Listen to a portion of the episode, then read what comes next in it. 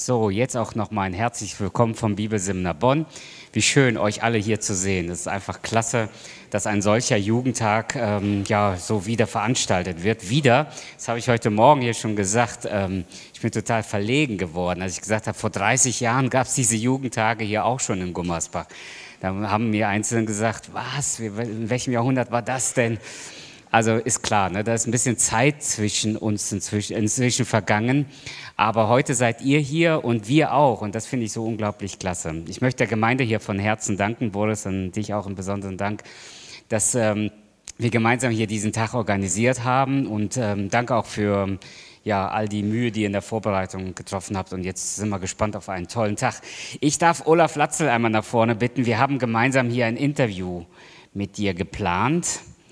Lieber Olaf, bevor äh, du jetzt gleich hier antrittst mit dem ersten Vortrag, auf den wir alle schon sehr gespannt sind, ähm, hier drei Fragen an dich. Äh, das Thema heute ist entschieden. Ja?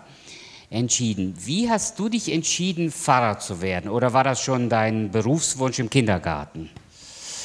Also erstmal von meiner Seite auch ein herzliches Willkommen. Danke für die Einladung. Schön, dass ihr hier seid. Ja, ähm, ich habe mich nicht entschieden, Pfarrer zu werden. Ich bin von Gott berufen worden. Okay. Das ist auch ganz entscheidend, ähm, wenn ihr mal irgendwann in Verantwortung seid in der Gemeinde und wenn ihr einen Pfarrer zu wählen habt oder einen Pastor. Immer die Frage, erste Frage zum Pastor, erzähl uns mal dein Bekehrungserlebnis. Zweite Frage, wie hat Gott dich berufen, um Pastor zu werden. Es ist ganz wichtig, das abzuklären, dass man da genau Klarheiten hat und dass man da weiß, mit wem habe ich es zu tun, da auf den Zahn zu fühlen. Wie gesagt, ich bin berufen worden. Ich wollte nie Pfarrer werden. Mein Wunsch war immer Soldat. Das war mein Traum. Das hätte ich sehr gerne gemacht. Und äh, auch als ich schon wiedergeboren gewesen bin, war ganz klar, ich muss zur Bundeswehr. Das war so mein Traum. Habe eine ganz, ganz hohe Affinität zu Waffen und sowas. Auch in meiner Familie hat es nur Soldaten gegeben halt. Und dann hat mich Gott ähm, einer ganz klaren Berufung rausgerufen, was mir sehr schwer gefallen ist und hat das mehrfach auch ganz deutlich bestätigt.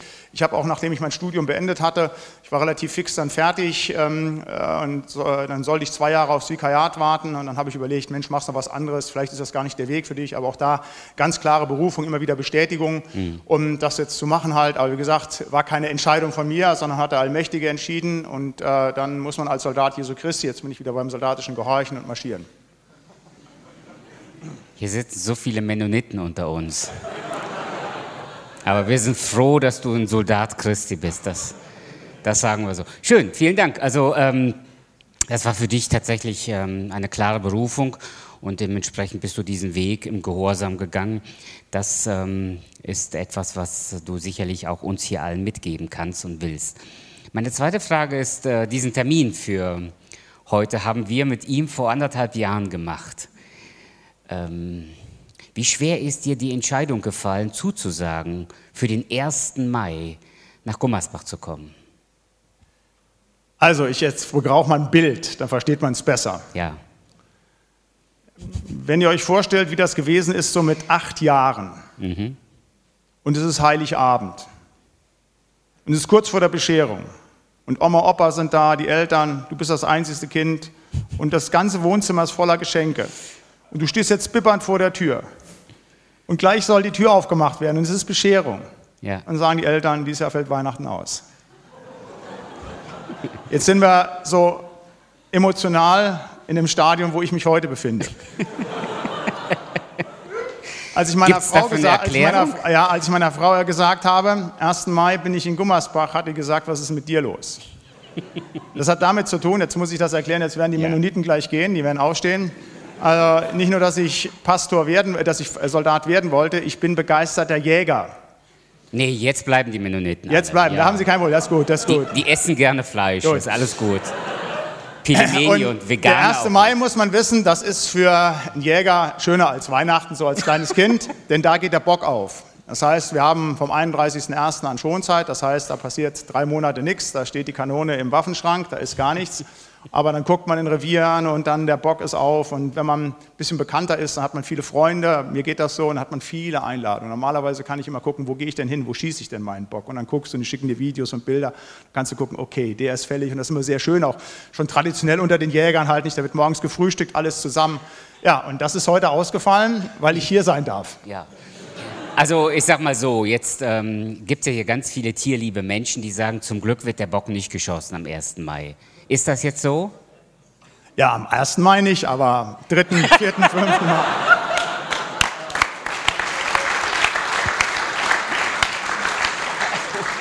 Erste Wochenende im Mai ist auch bei mir immer, wo ich keinen Dienst in der Gemeinde tue, ist immer frei. Auch extra am Wochenende vertritt mich ein Bruder in der Gemeinde halt und äh, dann ist das eben verschoben. Das ist beruhigend zu hören. Olaf, meine letzte Frage. Ähm, du bist dafür bekannt, dass du entschieden dagegen bist. Du bist entschieden dagegen, dass man eine Vermischung von Religionen vornimmt bist entschieden dagegen, dass man Segnung und Trauung von Homosexuellen vornimmt. Das wird auch in eurer Gemeinde nicht praktiziert, in der evangelischen Kirche in Bremen, in der du Pfarrer bist. Du bist entschieden dagegen, dass Pastoren, dass Frauen Pastoren werden. Äh, wie schwer fällt dir dieser Stand und was kostet dich, dieses entschieden dagegen zu sein? Also ich bin deshalb entschieden, weil die Dinge, die du gerade angesprochen hast und einiges mehr hier ganz klar final geklärt sind. Dass die Gebrauchsanweisungen für das Leben der Menschen, natürlich auch die Gebrauchsanweisung, wie es in der Gemeinde Jesu vorangehen soll, und da stehen die Dinge eindeutig drin. Wenn die eindeutig drinstehen, dann werden die so gemacht. Das hat was mit Gehorsam zu tun. Und dann ist das mir egal, ob da im Landeskirchenamt irgendeiner meint, das müsste anders sein oder vielleicht auch an der Gemeinde irgendeiner mir erklärt, das und das müsste doch mit der neuen Zeit und das müssten wir jetzt nicht mehr so sehen, sondern es wird ganz klar so gemacht, wie das unser Herr und Heiland festgelegt hat. Final. Das ist einfach so. Punkt. Und da muss man dann eben einfach auch mal den Rücken gerade machen, durchdrücken und muss sagen, okay, wenn es dann Widerstände gibt, die gibt es. Das muss man einfach aushalten. Das gehört mit dazu. Nachfolge ist kein Kindergeburtstag, da werden wir gleich zu kommen, sondern das kostet auch was. Das wird reichlich belohnt, gar keine Frage. Aber das gibt es nicht zum Nulltarif. Das muss man Leuten auch sagen, wenn die in die Nachfolge hineingehen, allzumal, wenn sie hauptamtliche ähm, äh, Diener Jesu Christi sind, zu sagen, das kostet. Das mhm. ist gar keine Frage. Und, äh, aber das ist nicht die Frage, dass wir uns darüber Gedanken machen müssen, halt, was an Widerstand kriegen wir. Da ist Widerstand da, das erlebe ich und da muss man kein Prophet sein, um zu sagen, das werdet ihr, wenn ihr klar mit Jesus geht, in den nächsten Jahrzehnten in diesem Land noch stärker erleben, wie Widerstände sind, wie Dinge uns einfach dann auch genommen werden sollen und da gilt es für uns einfach immer wieder auch klar zu gehen und uns zu entscheiden, hören wir auf die Welt oder hören wir auf das Wort Gottes und da mhm. wollen wir klar gehen. Wow, tolle Antwort. Das ist der Grund, lieber Olaf, warum wir dich heute hier haben, auch zu diesem Thema, eben weil du entschieden für Dinge eintrittst und weil du uns heute Morgen ganz sicher und heute den ganzen Tag etwas mitzugeben hast. Wir hören jetzt auf den Vortrag Entschieden in der Nachfolge und ich würde gerne für dich noch ein Gebet sprechen. Du kommst und ich bete. Lass uns doch mal aufstehen miteinander. Guter Gott, wir danken dir für Olaf, wir danken dir für seine Haltung zu deinem Wort und zu seinem klaren Bekenntnis zu dir, Herr Jesus. Danke, dass er heute hier ist und dass er zu uns sprechen wird. Danke, Herr, dass du ihn mit deiner Vollmacht jetzt ausstatten willst und wirst. Und so bitte sprich du durch ihn zu uns und lass uns hören, wie ein Jünger hört. Amen. Gottes, Gottes Segen dir. Gnade sei mit euch und Friede von dem, der da war und der da ist und der da sein wird in aller Ewigkeit, unser Herr Jesus Christus. Amen. Mir ist ein Thema gegeben, entschieden ist das Gesamtthema des ganzen Tages und der erste Vortrag, die erste Predigt soll lauten, entschieden in der Nachfolge. Und ich habe uns zu diesem Thema ein Wort aus der Bibel herausgesucht, Johannes 1,43. Da sagt Jesus Christus, folge mir nach. Folge mir nach, sagt der Heiland. Von diesem Wort ausgehend möchte ich den Vortrag halten, möchte aber auch zu Beginn noch mit uns beten. Lieber Herr Heiland, ich möchte Dank sagen, dass wir uns jetzt hier in deinem Haus unter deinem Wort versammeln dürfen. Und wir wollen uns jetzt Gedanken machen in dieser Predigt darüber, was es heißt, dir nachzufolgen, was das bedeutet. Wir wollen diese Predigt hören und wir wollen dich bitten, Herr, dass du einen jeden Einzelnen von uns ansprichst, Herr. Das wird nur dann geschehen und gelingen, wenn du uns deinen guten Heiligen Geist schenkst für diese Predigt. Und so wollen wir dich alle miteinander bitten, Herr. Segne du selber das Reden und das Hören deines heiligen und lebendigen Wortes an uns allen. Amen. Jesus Christus spricht, folge mir nach. Ich habe euch fünf Punkte mitgebracht über die Nachfolge. Der erste Punkt, Nachfolge Jesu ist das Wichtigste, was es gibt. Zweitens, Nachfolge Jesu darf durch nichts eingeschränkt werden. Drittens, Nachfolge Jesu heißt, den Weg des Herrn Jesus zu gehen. Viertens, Nachfolge Jesu heißt, andere Menschen in die Nachfolge zu führen. Und fünftens, Nachfolge Jesu erfährt eine enorme Belohnung. Entschieden in der Nachfolge. Das Erste, Nachfolge Jesu ist das Wichtigste, was es gibt. Ich verlange von jedem denkenden Menschen, wenn ich mich mit ihm auseinandersetze, mit ihm spreche, ihm begegne, dass er Antworten auf drei Fragen hat, auf die elementaren Fragen des menschlichen Lebens und Daseins. Die Frage, wo kommst du her? Wo gehst du hin und was ist der Sinn deines Lebens? Die Fragen müsst ihr unbedingt klären. Und ich sage jetzt nicht, die müssen christlich geklärt werden, aber ich verlange von jedem, dass er die geklärt hat. Weil wenn du diese Fragen nicht klärst, dann wirst du in deinem Leben nie wirklich vorankommen, dann wirst du immer nur fremdbestimmt sein, da wirst du wie so eine Flipperkugel im Flipperautomat von dem einen zum anderen. Du musst wissen, wo komme ich her, wo gehe ich hin und vor allen Dingen, was ist der Sinn meines Lebens? Ich als Christ kann das ganz einfach beantworten. Ich komme von Jesus, ich gehe zu Jesus und ich lebe für Jesus. Ich weiß, was das Ziel meines Lebens ist. Wenn ich die Augen zumache, bin ich sofort im himmlischen Jerusalem, bin ich im Paradies, ist alles in Ordnung. Das ist das Ziel meines Lebens. Und weil ich das weiß und weil ich weiß, wer der Gott ist, nämlich Jesus Christus, der mir dieses ewige Leben gibt, deshalb lebe ich für ihn in dieser Welt. Deshalb bin ich sein Knecht, sein Sklave, wie Paulus sagt, bin ich sein Soldat in dieser Welt. Und das ist der Sinn meines Lebens. Nicht irgendwelche Viecher über den Haufen zu schießen, auch nicht ein guter Ehemann zu sein, viel Geld zu verdienen, sondern der Sinn meines Lebens ist, Jesus Christus zu dienen und ihm nachzufolgen. Das ist das Wichtigste. Weil wenn ich ihm nicht nachfolge, das sagt die Bibel ein eindeutig, dann werde ich eines Tages nicht am Ziel ankommen. Da kann ich hier 70, 80, 90 nette Jahre haben, mit mehr oder weniger Freuden, bei mehr oder weniger guter Gesundheit, aber ich werde es nicht schaffen, dass ich im himmlischen Jerusalem in der Ewigkeit bin. Jesus Christus sagt, dieses Wort habe ich euch zu diesem Punkt mitgebracht, Johannes 8, Vers 12, ich bin das Licht der Welt, wer mir nachfolgt, der wird nicht wandeln in der Finsternis, sondern wird das Licht des Lebens haben. Das heißt, wenn du Jesus nicht nachfolgst, wenn das Ziel deines Lebens nicht das ist, im himmlischen Jerusalem zu sein, dann gehst du eines Tages in die Verdammnis, dann gehst du in die Finsternis. Gibt nur zwei Möglichkeiten. Entweder Verdammnis oder ewiges Leben in der Herrlichkeit bei Jesus Christus. Diese beiden Möglichkeiten sind das Ziel des Lebens. Das ist die Bibel ein eindeutig. Da gibt es nichts dazwischen. Und ob ich dieses Ziel erreiche, hat damit zu tun, dass ich die richtige Entscheidung treffe in dieser Welt, nämlich dass ich mich entscheide für Jesus Christus. Ohne die klare Entscheidung für Jesus Christus kein ewiges Leben. Punkt. Deshalb frage ich auch heute Morgen, ob du wirklich bei Jesus bist, ob du den Heiligen Geist hast, ob du wiedergeboren bist und ob du ihm nachfolgst. Wenn du dieser Fragen mit Nein beantwortest und wirst, wenn der eine beantwortet, die anderen auch mit Nein beantworten, dann fehlt dir das Entscheidende. Dann wirst du am Ende deines Lebens das Ziel nicht erreichen. Deshalb meine Frage, folgst du Jesus nach? Und alles andere, was heute noch läuft an diesem Tag, das hat eine Bedeutung, das hat Wichtigkeit. Aber das Wichtigste ist, dass heute niemand hier dieses Haus verlässt, ohne dass er klar sagt, jawohl, ich folge diesem Jesus. Und wenn heute Leute unter uns sind, die nicht wiedergeboren sind, dann darf ich dich im Namen Jesu Christi aufrufen, triff heute, heute die Entscheidung für den Herrn. Entscheide dich für Jesus, folge ihm nach. Das ist das Wichtigste, was es gibt. Wenn du es nicht tust, bist du verloren. Und bitte, was ich sage, verifiziert das immer wieder in der Bibel. Schaut nach, ob das stimmt, was ich sage. Jesus sagt, wer meine Worte hört, wer sie tut, wer mir nachfolgt, der ist wie ein Mensch, der sein Leben gründet wie ein Mann, der baut sein Haus auf festen Fels. Wenn die Stürme kommen, das ist ein Bild für den Tod und dann, dann passiert ihm nichts.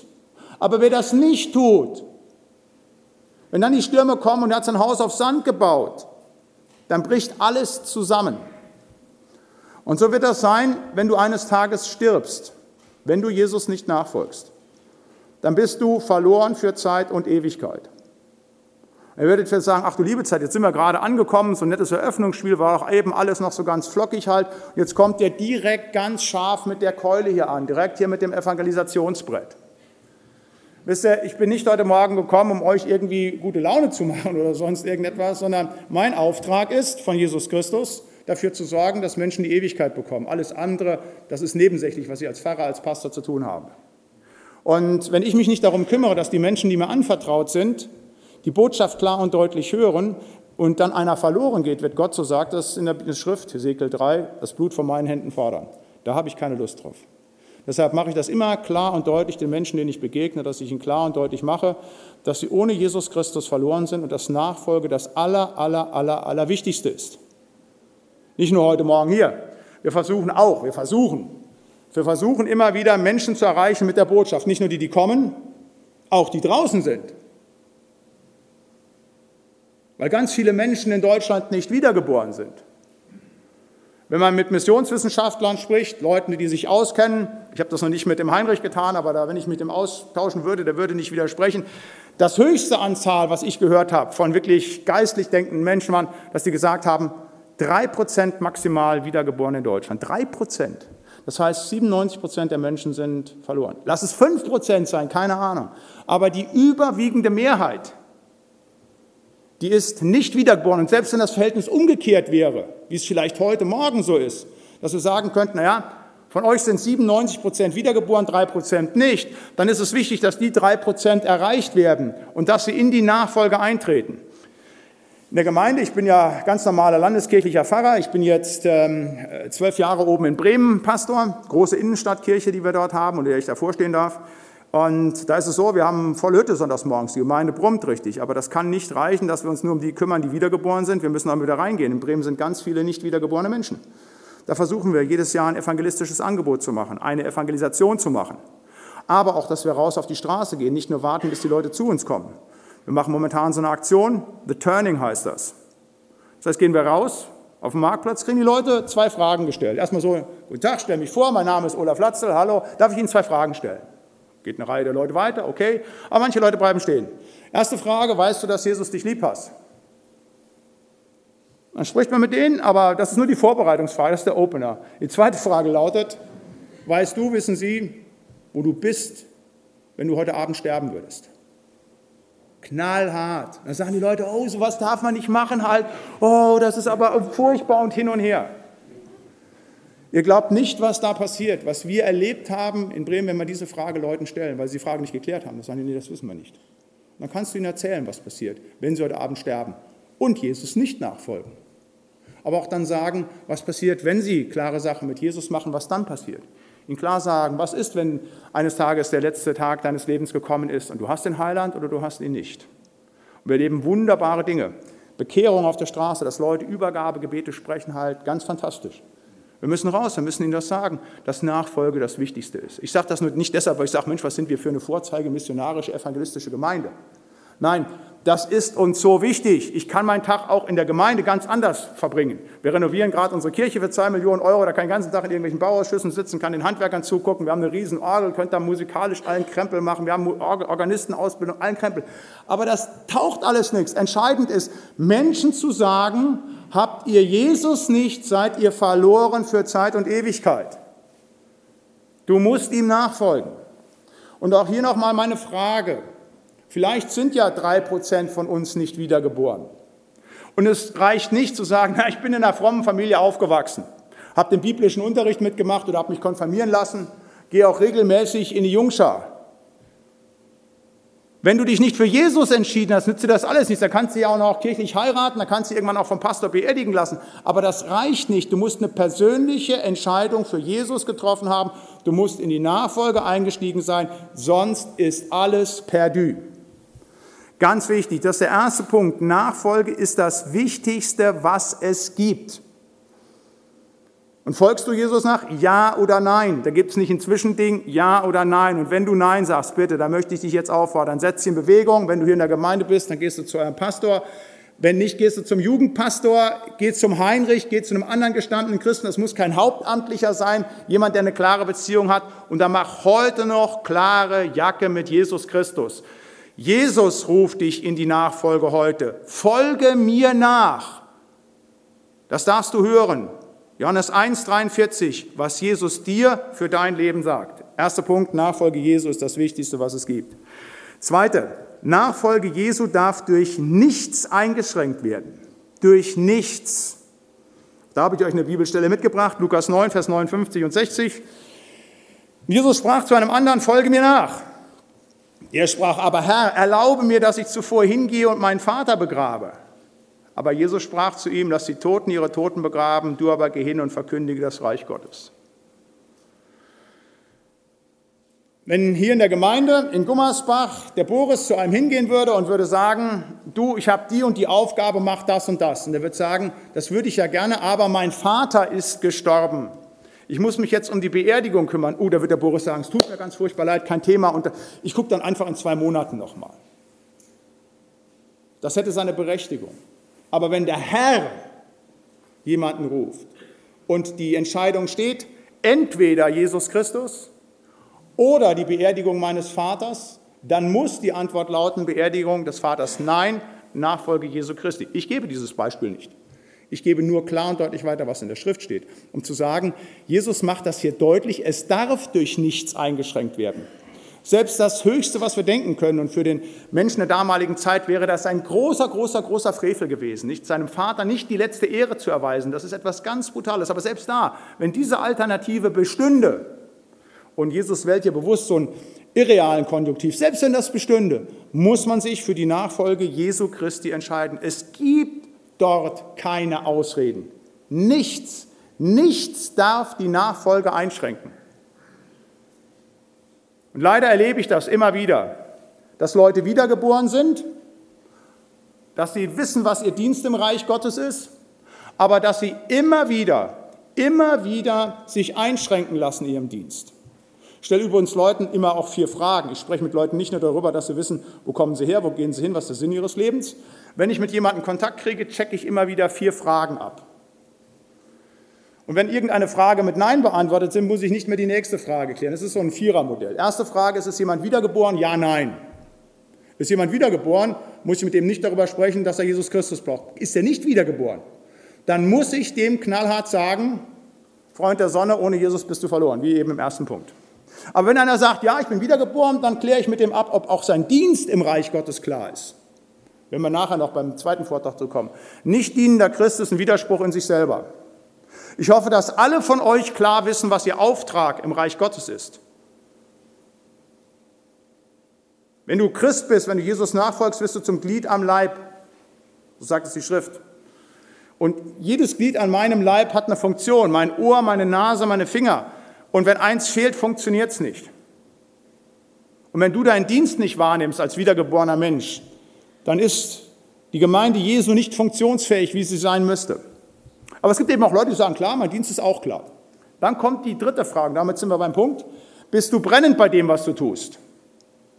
Ich kenne so viele Leute, die sind wiedergeboren. Ich kenne so viele Leute, die machen auch Dienst. Halleluja, super. Aber dann ist tausend Dinge sind wichtiger als die Nachfolge Jesu Christi. Da bist du Chorleiter und ja, hm, da wartest du nur auf Gelegenheit, wo du den Chor ausfallen lassen kannst. Naja, kommen 20 Leute, jetzt haben wir aber drei abgesagt und da ist das nicht und dann ist noch Fußballspiel. Heute Abend lassen wir mal ausfallen.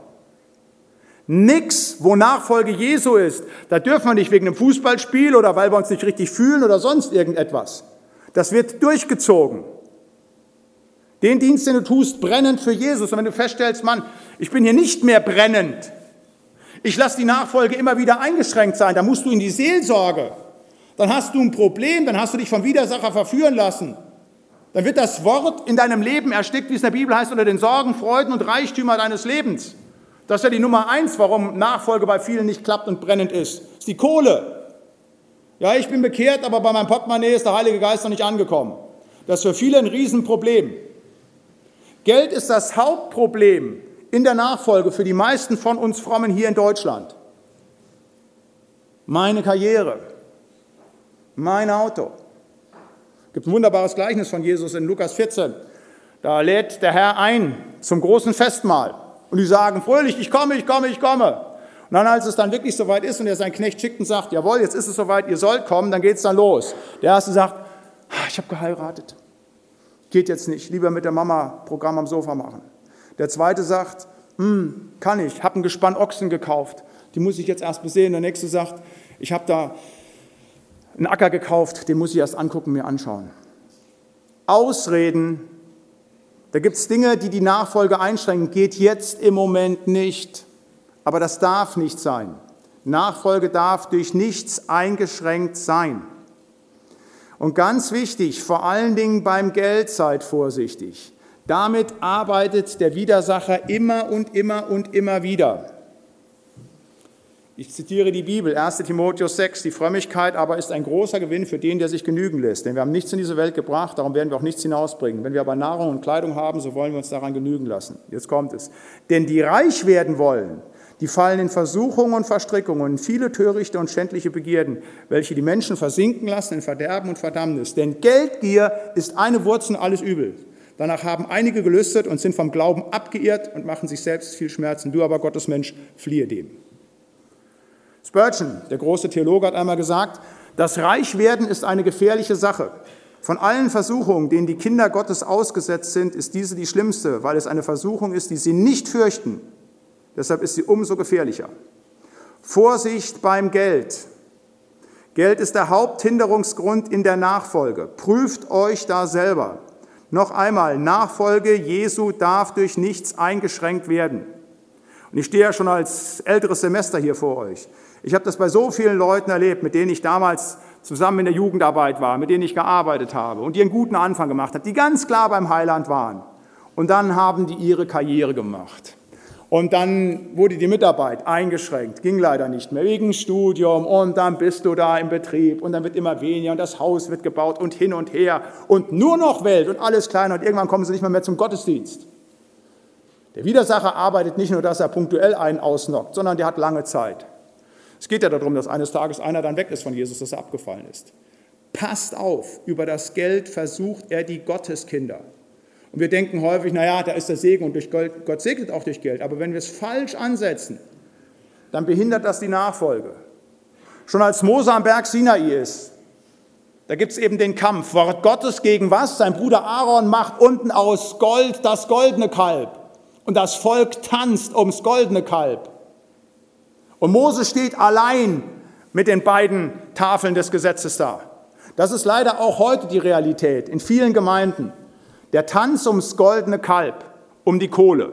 In den Gemeinden, in den Kirchen, wie aber auch persönlich. Bin jetzt 25 Jahre hauptamtlich dabei, habe vieles gesehen, habe drei Landeskirchen hinter mir, war auf so vielen Synoden, Kirchentagen, sonst irgendein Krempel. Es ging noch immer um die Kohle, immer ums Geld. Es ging nie, nie, nie, nie, nie um Evangelisation. Nie. Immer nur um Kohle. Oh, wir kriegen weniger Geld, wir haben das nicht, dieses, jenes nicht.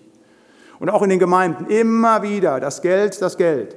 Wie viel wird über die Kohle geredet? und wie wenig über Evangelisation und Mission.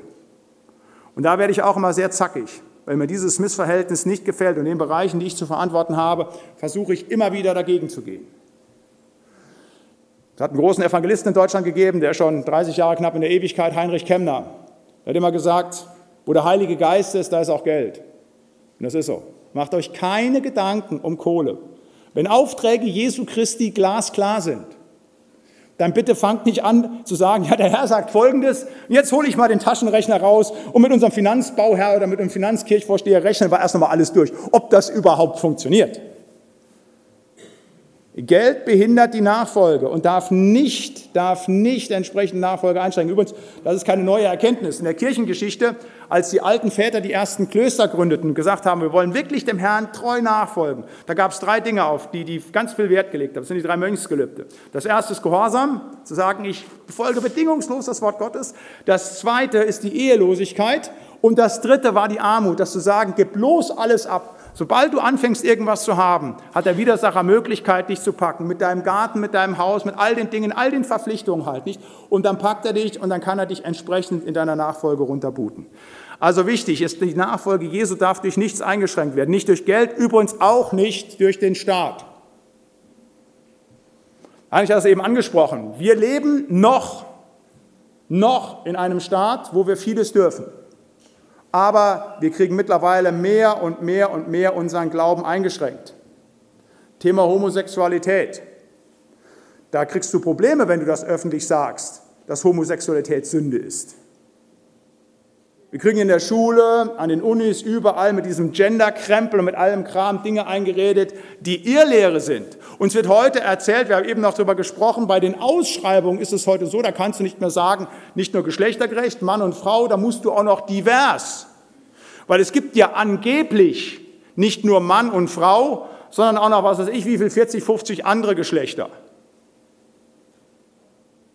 Die Bibel ist eindeutig. Sie sagt, Gott schuf sie als Mann und Frau. Punkt. Da gibt es nichts anderes mehr. Und da müssen wir bei bleiben. Und wenn der Staat uns anderes erzählt und wenn er sagt, das dürft ihr nicht, dann müssen wir sagen, hey, tut uns leid. Da können wir kein Gehorsam leisten. Solange der Staat schriftkonform ist, ganz klar.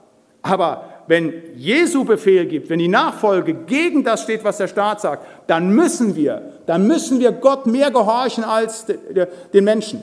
Könnt ihr nachlesen, Apostelgeschichte als der Hohe Rat sagt, ihr könnt jetzt gehen, aber ihr dürft jetzt nicht mehr von Jesus Christus sprechen, das ist streng verboten, sonst gibt es wieder Gefängnis und Folter und alles, was dran ist. Dann sagen die, können wir nicht machen, wir können davon nicht schweigen. Und das ist eine Frage einfach auch dann des Gehorsames. Wo lasse ich irgendetwas einschränken? Und ihr seid junge Menschen, vielleicht habt ihr schon diese Erfahrung gemacht, wo ihr in diese Konflikte hineingegangen seid. Wenn ihr es noch nicht gemacht habt und weiter treu nachfolgen werdet, dann garantiere ich euch, dass ihr in der Familie, bei euch am Arbeitsplatz, in der Schule, an der Uni in diese Konflikte hineintreten werdet. Da kann ich euch nur Mut machen, seid Jesus treu. Fangt nicht an, Nachfolge einzuschränken, sondern geht den klaren Weg weiter. Nochmal, wenn die Alternative besteht, Vater beerdigen oder Jesus nachfolgen, sagt Jesus eindeutig, lass die Toten die Toten beerdigen, du komm und folge mir nach. Also das ist der zweite Punkt, dass Nachfolge Jesu durch nichts eingeschränkt werden darf. Jesus Christus sagt dir, folge mir nach. Ein drittes, Nachfolge Jesu heißt, den Weg des Herrn Jesus gehen. Matthäus 16 heißt es, da sprach Jesus zu seinen Jüngern, will mir jemand nachfolgen, der verleugne sich selbst und nehme sein Kreuz auf sich und folge mir. Denn wer sein Leben erhalten will, der wird es verlieren. Wer aber sein Leben verliert um meinetwillen, der wird es finden. Kreuzesnachfolge. Nachfolge Jesu heißt, wenn ich mich entscheide für ihn, dass ich viele Dinge nicht tue. Lest es nach in der Bibel, in der Bergpredigt. Jesus sagt, wer ihm nachfolgt, der ist auf dem Weg in das himmlische Jerusalem, aber der muss den schmalen Weg gehen. Das ist ein schwieriger Weg. Die Welt geht einen breiten Weg. Da kannst du so vieles tun. Da kannst du dich fünfmal scheiden lassen und wieder heiraten, wie der ehemalige Bundeskanzler halt. Da kannst du schwul sein, da kannst du deinen Nachbarn betrügen, kannst du machen, was du willst. Das ist so einfach so zu leben. Aber Nachfolge Jesu heißt wirklich Kreuzesnachfolge. Das ist schwer. Das ist der Kampf in uns des Fleischlichen gegen das Geistliche, so sagt es die Bibel. Könnt ihr nachlesen, Römerbrief, Römer 7 und 8. Das Fleischliche, das Geistliche. Wenn wir wiedergeboren sind, haben wir den Heiligen Geist in uns.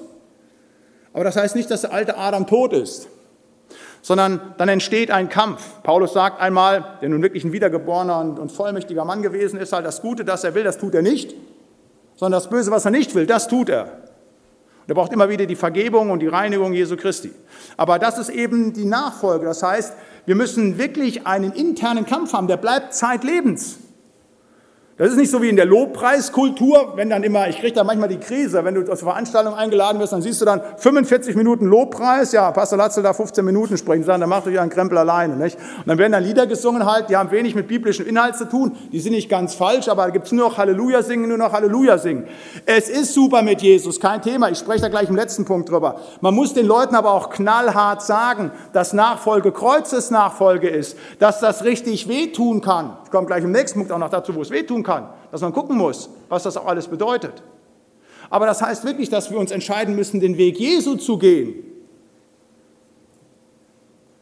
Du siehst Menschen dann nicht mehr mit eigenen Augen, du siehst Menschen mit den Augen Jesu. Ich, wenn ich nicht Pfarrer geworden wäre, wenn ich nicht wiedergeboren wäre, ich weiß nicht, was aus mir geworden wäre. Also ich habe eine Einstellung, ich bin sehr hochmütig und ich bin sehr hart in den Dingen, die ich tue. Und so beurteile ich auch Menschen. Und manchmal, wenn ich, ich habe natürlich auch viel mit Obdachlosen, mit Bedürftigen, mit Leuten, die alkoholkrank sind, alles zu tun. Und dann sind die vor mir und dann kommt der alte Adam und denke ich, was sind das für Schwächlinge? Mann, reiß dich zusammen, hör auf zu saufen und werd wieder ein vernünftiger Familienvater. Da sind in mir Dinge, wo ich sage, Mensch, da will ich am liebsten links und rechts um die Ohren hauen. Der alte Adam in mir, die Härte. Und dann sagt mir Jesus, du musst sie mit meinen Augen sehen. Du musst sie lieb haben. Da muss ich unter das Kreuz gehen. Da muss ich um Vergebung bitten. Vergesst das nie, das zu sagen. Also, das immer so, Prediger erzählen ja immer, da denken die Leute mal Zuhörer, ah, was sind das für tolle Leute und alles perfekt und super und also so wie groß und was bin ich für ein Versager. Ich erzähle gerne auch immer da, wo ich daneben gelegen habe. Ich war im Siegerland zehn Jahre Fahrer hier Truppach-Seelbach, nicht weit von hier, und äh, Pfarrhaus. Und wenn du im Pfarrhaus wohnst, dann kommen da, was weiß ich, drei, vier Mal am Tag die Leute vorbei, irgendwelche Dinge, Obdachlose und sowas brauchen Geld. Und dann kriegst du von der Gemeinde Geld. Also es ist nicht dein eigenes Geld. Du kriegst Geld von der Gemeinde. Eine stille Kasse, das ist dann so 500, 600 Euro pro Monat halt. Und wenn da Leute kommen, dann kannst du denen entweder Essensgutschein oder sonst irgendetwas geben und fertig. So, und wie gesagt, ich bin ein sehr harter Mensch von mir. Irgendwann klingelt es bei mir vor der Tür, steht wieder so einer. Das war der dritte oder vierte am Tag. Ich hatte die Schnauze voll. Da klingelt der oh, und dann habe ich dem erklärt, wissen Sie was, wir müssen mal gucken, dass Sie sich zusammenreißen. Wir sind ein so reiches Land, hier kann jeder, jeder leben halt aus, dann sind wir gar nicht zuständig, sind nicht mein Gemeindeglied, gehen Sie mal zur Diakonie. So, eine siegende Adresse gegeben, fertig. Hat er sich bedankt, ist gegangen. Ich habe ihm nichts gegeben. Steht meine Frau neben mir und sagt, bist du total wahnsinnig geworden. Was war das denn wieder? Dann sagt sie zu mir, stell dir mal vor, das ist Jesus gewesen. Ich denke, was hast du denn gerade gemacht? Das war wie der alte Adam.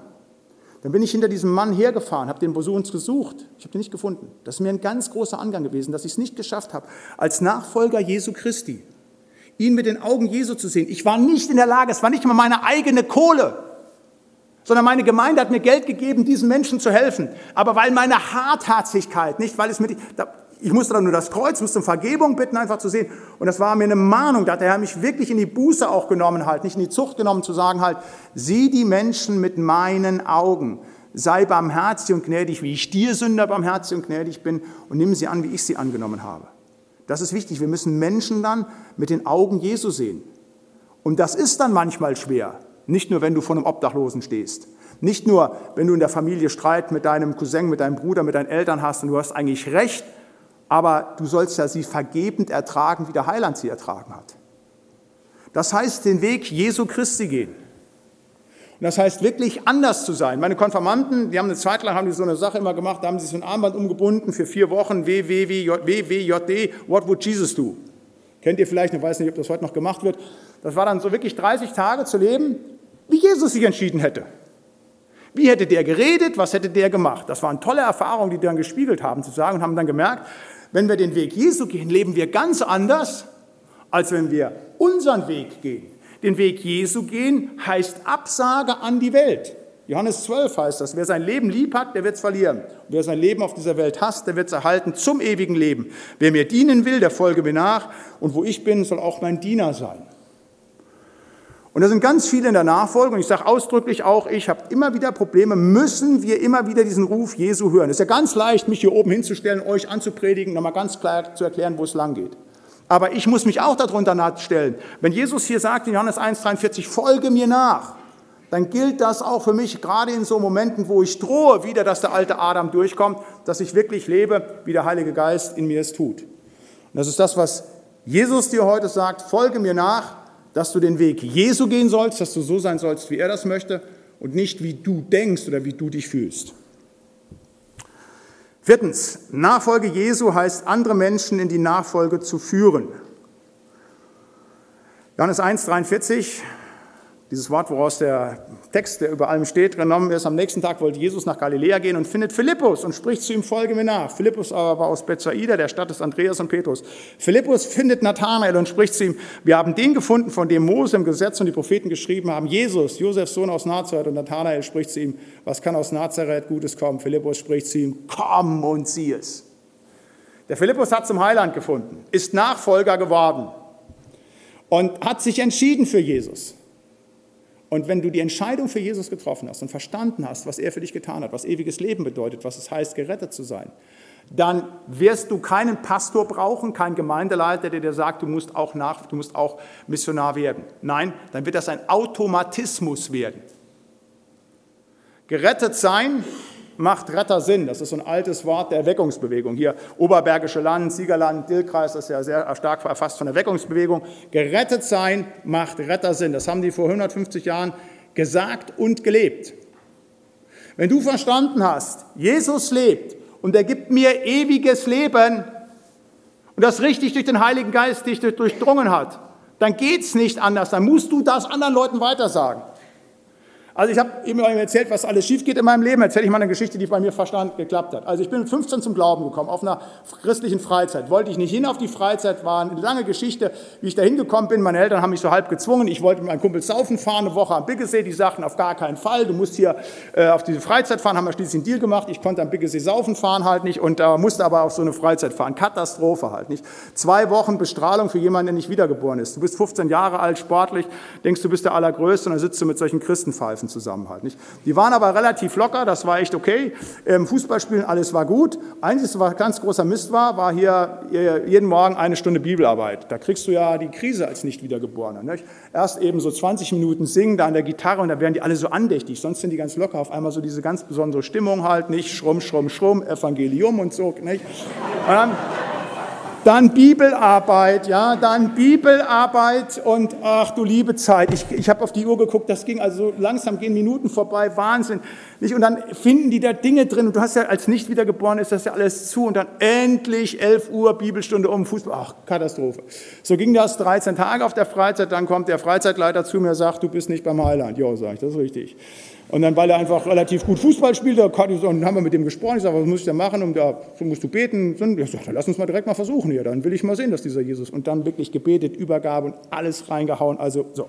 Ich war direkt dabei, nächster Tag Bibelarbeit. Das war eine Offenbarung. Das war für mich der Hammer. Ich erzähle das immer wieder. Ich lese dann in der Bibel. Und dann war auf einmal 11 Uhr, da wollen die Fußball spielen gehen. Ich denke, sag mal, tickt ihr noch ganz richtig? Hatte ich sofort verstanden. Also, ja, hatten sie, alle verschoben. So.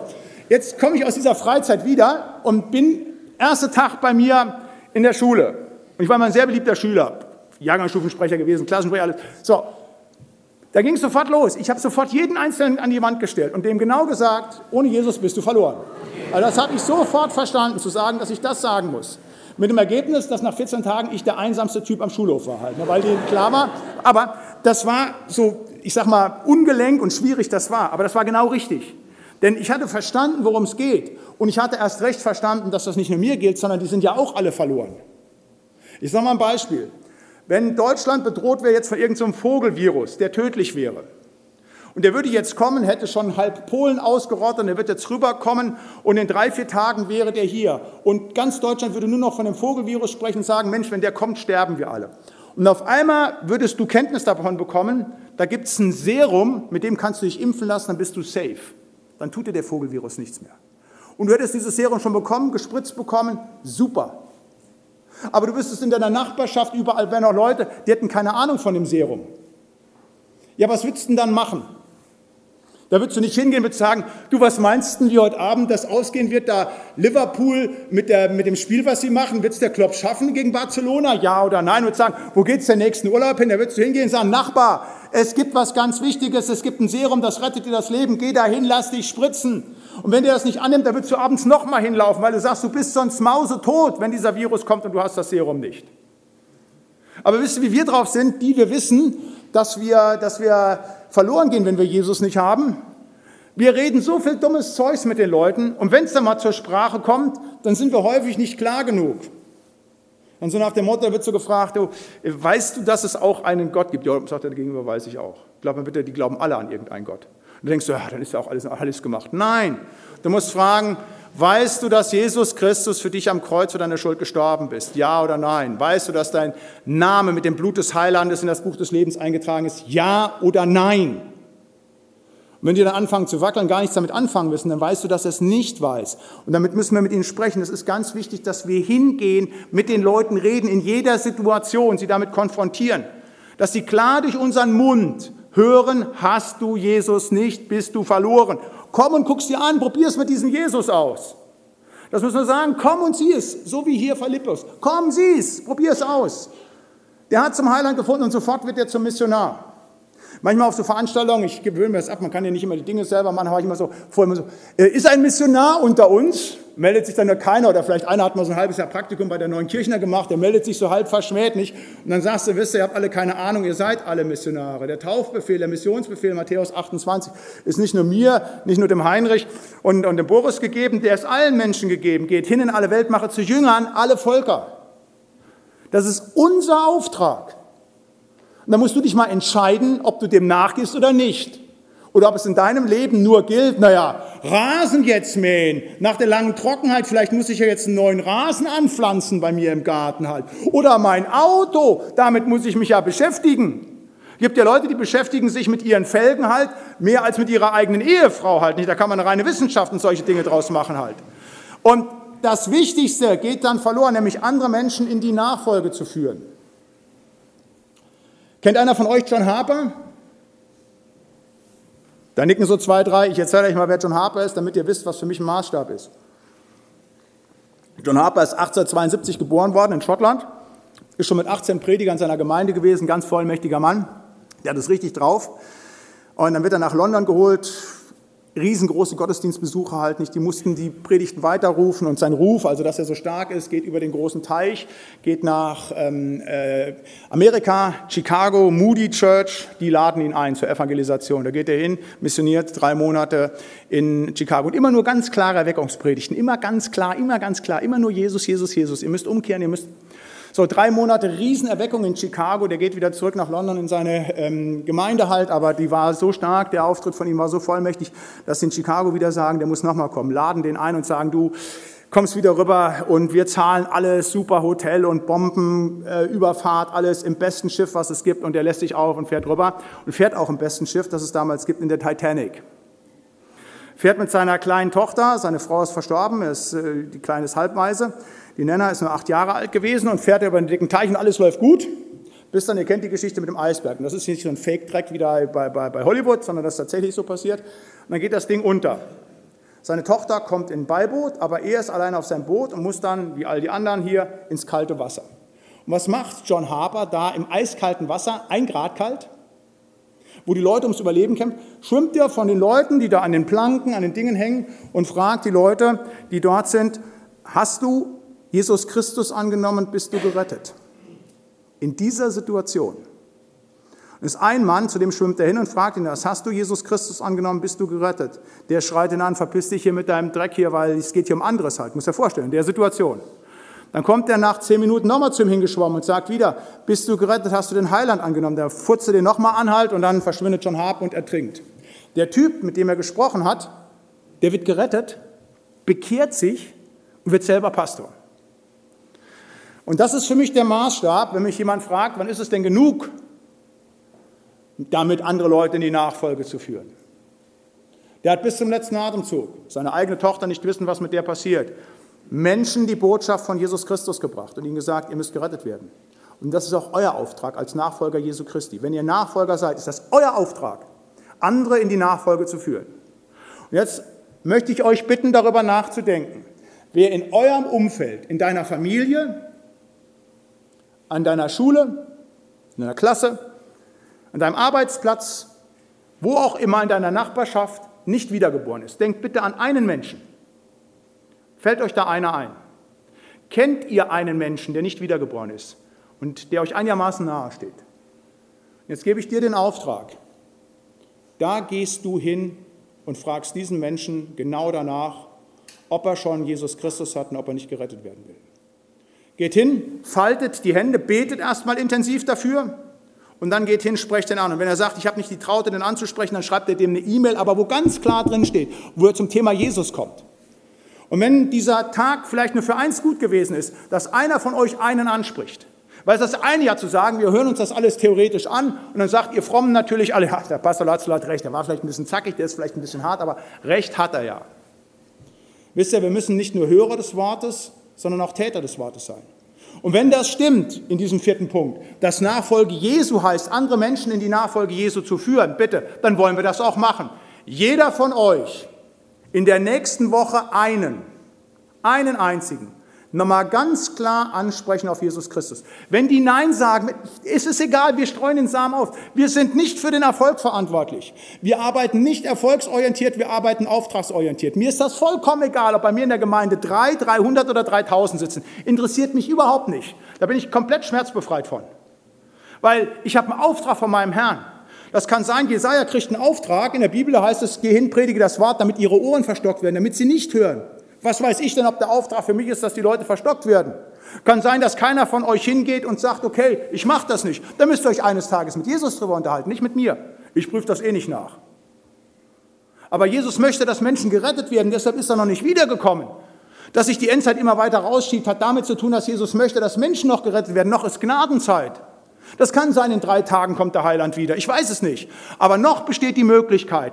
Und es ist so, dass ihr die Verantwortung als diejenigen, die den Geist Gottes haben, das weiterzugeben. Fragt mich nicht, warum Gott jemanden wie mich, wie Heinrich, wie, euch erwählt, dass wir das Wort weitergeben. Der könnte aus den Steinen dieser Gebäude viel, viel bessere Zeugen machen. Aber er hat es immer so getan. Und uns hat er den Auftrag gegeben.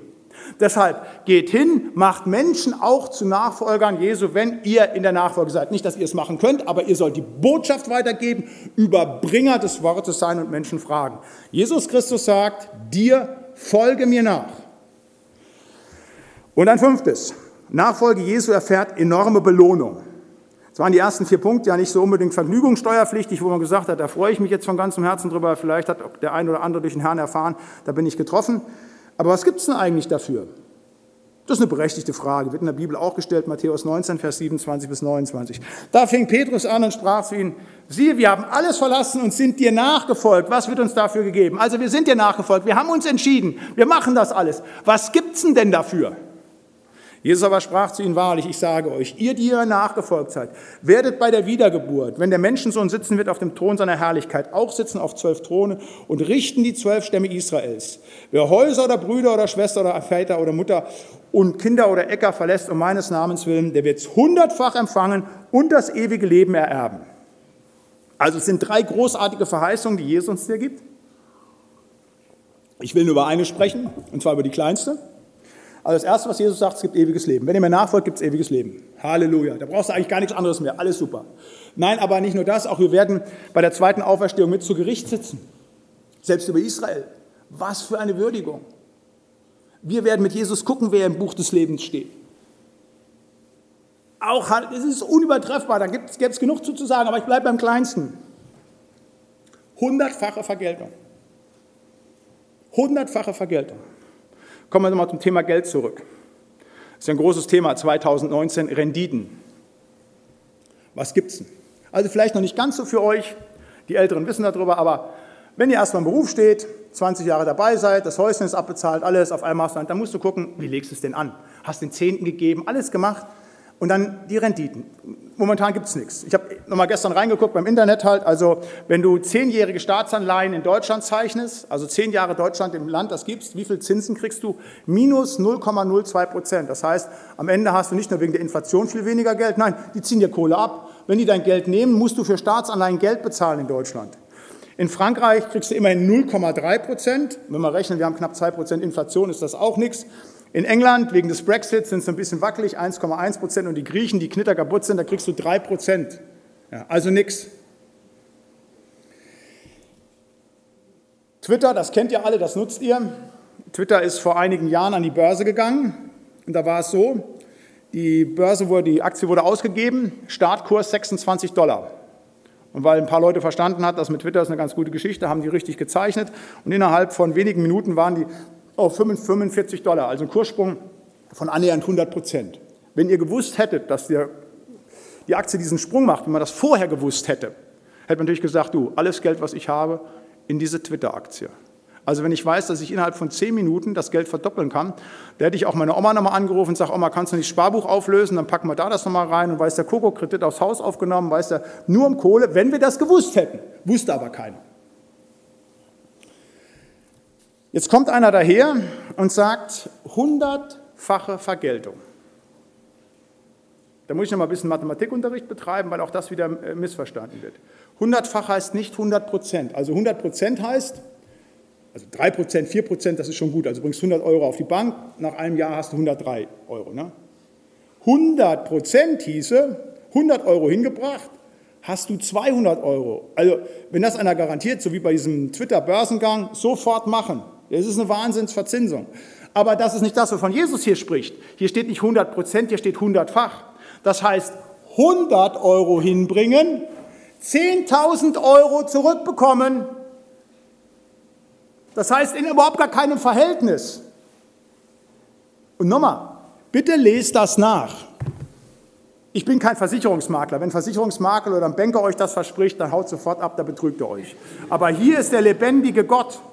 Der lebendige Gott sagt, wenn du irgendwas einsetzt, an Geld, Zeit, Liebe, wo du irgendetwas aufgibst, das sieht der Herr. Und er wird es dir hundertfach vergelten. Wie auch immer, wo auch immer, das steht da nicht, das kann ich nicht sagen, aber Jesus Christus steht zu seinem Wort. Und ich garantiere euch eins. Wenn ihr heute vielleicht noch sagt, nach diesem ersten Vortrag, oh Mann, der Latzel, der hat ja richtig Druck gemacht, um in der Nachfolge und hat uns so richtig schlechtes Gewissen und hat uns aufgefordert. Wenn wir in der Ewigkeit sein werden und wenn wir uns da wiedersehen und wenn ihr die Wahrheit dieses Wortes dann in Gänze erkennt, wisst ihr, was ihr dann sagen werdet? Sag mal, Latzel, du bist extra von Bremen runtergekommen. Du hast da sechs Jahre Theologie studiert, du hast zweieinhalb Jahre Vikariat gemacht, du wusstest es besser als wir. Damals, am 1. Mai 2019, der hätte uns mal richtig in den Hintern treten müssen, Mann, damit wir es richtig verdient hätten, damit richtig uns auch in, in Bewegung gesetzt hätten. Hundertfache Vergeltung. Warum hast du uns das nicht deutlich genug gemacht? Warum nur mit so schwachen Worten? Das hättest du uns die ganze Zeit sagen müssen. Um was haben wir uns nicht alles gebracht? Wie viel anderen Blödsinn haben wir nicht gemacht in unserem Leben? Wie viel vergeudete Zeit, anstatt es zu investieren ins Reich Gottes? So wird's werden. Garantiere ich euch. Ich kenne viele Leute, die haben immer wieder Angst, es eines Tages zu bereuen, dass man irgendwas investiert. Ob Geld, Zeit, Liebe. Die haben Angst, irgendwas, dass sie es eines Tages bereuen können. Wir werden allesamt eines Tages bereuen, dass wir so viel Angst hatten. Das ist die Wahrheit unseres Lebens. Und deshalb kann ich euch nur Mut machen, investiert reichlich in eure Nachfolge. Es erfährt eine enorme Belohnung. Der Gott dieser Welt lässt sich nichts schenken. Wenn wir treu zu dem sind und treu zu ihm stehen, dann zahlt er es hundertfältig zurück. Das ist das Wichtige, das ist das Letzte, was ich euch verheißen und mal zusagen möchte, halt nicht. Bitte kauft die Zeit mit euren Gaben, die euch gegeben sind, aus. Nicht, weil er mir, dieser Gemeinde oder irgendjemandem menschlichen Gefallen tut, tut's nicht für Menschen. Ihr tut's immer nur für Jesus Christus. Aber bitte glaubt mir eins, wenn ihr euch für ihn entscheidet und ihm knallhart nachfolgt und alles investiert, dann wird er es euch reichlich belohnen. Jesus Christus spricht, folge mir nach. Das erste, die Nachfolge Jesu ist das Wichtigste, was es gibt. Zweitens, die Nachfolge Jesu darf durch nichts eingeschränkt werden. Drittens, die Nachfolge Jesu heißt, den Weg des Herrn Jesu gehen. Viertens, die Nachfolge Jesu heißt, andere Menschen in die Nachfolge zu führen. Und fünftens, Nachfolge Jesu erfährt eine enorme Belohnung. Möge unser Herr und Heiland diesen Vortrag, diese Predigt an deinem Leben und deinem Glauben segnen. Amen.